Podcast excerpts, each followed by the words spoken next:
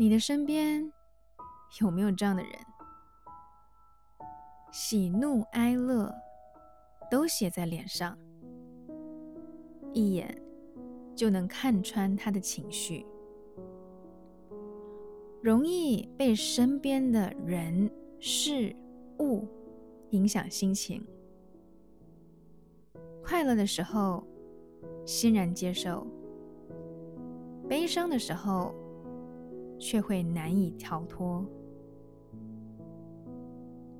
不被情绪操控，更能在人生里悠哉的走。不是要像个冷血动物，对生活少了感受的温度，而是不让情绪大起大落，依旧可以微笑，仍然还会泪流。只是情绪能快速回到平稳的曲线，你会想说很开心不好吗？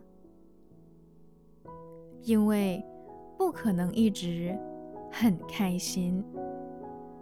当太过欣喜，回到日常，容易感到失落，甚至一直等待。再一次的很开心，很难过，更是难熬的情绪，因为复原需要更大的力气。悲伤是我们不会想去体会的，常常提醒自己，这些开心、难过的事。总是在发生，不需要太开心或太难过。学会了之后，你会少了很多失落，也更能快速走过低潮来袭的时候。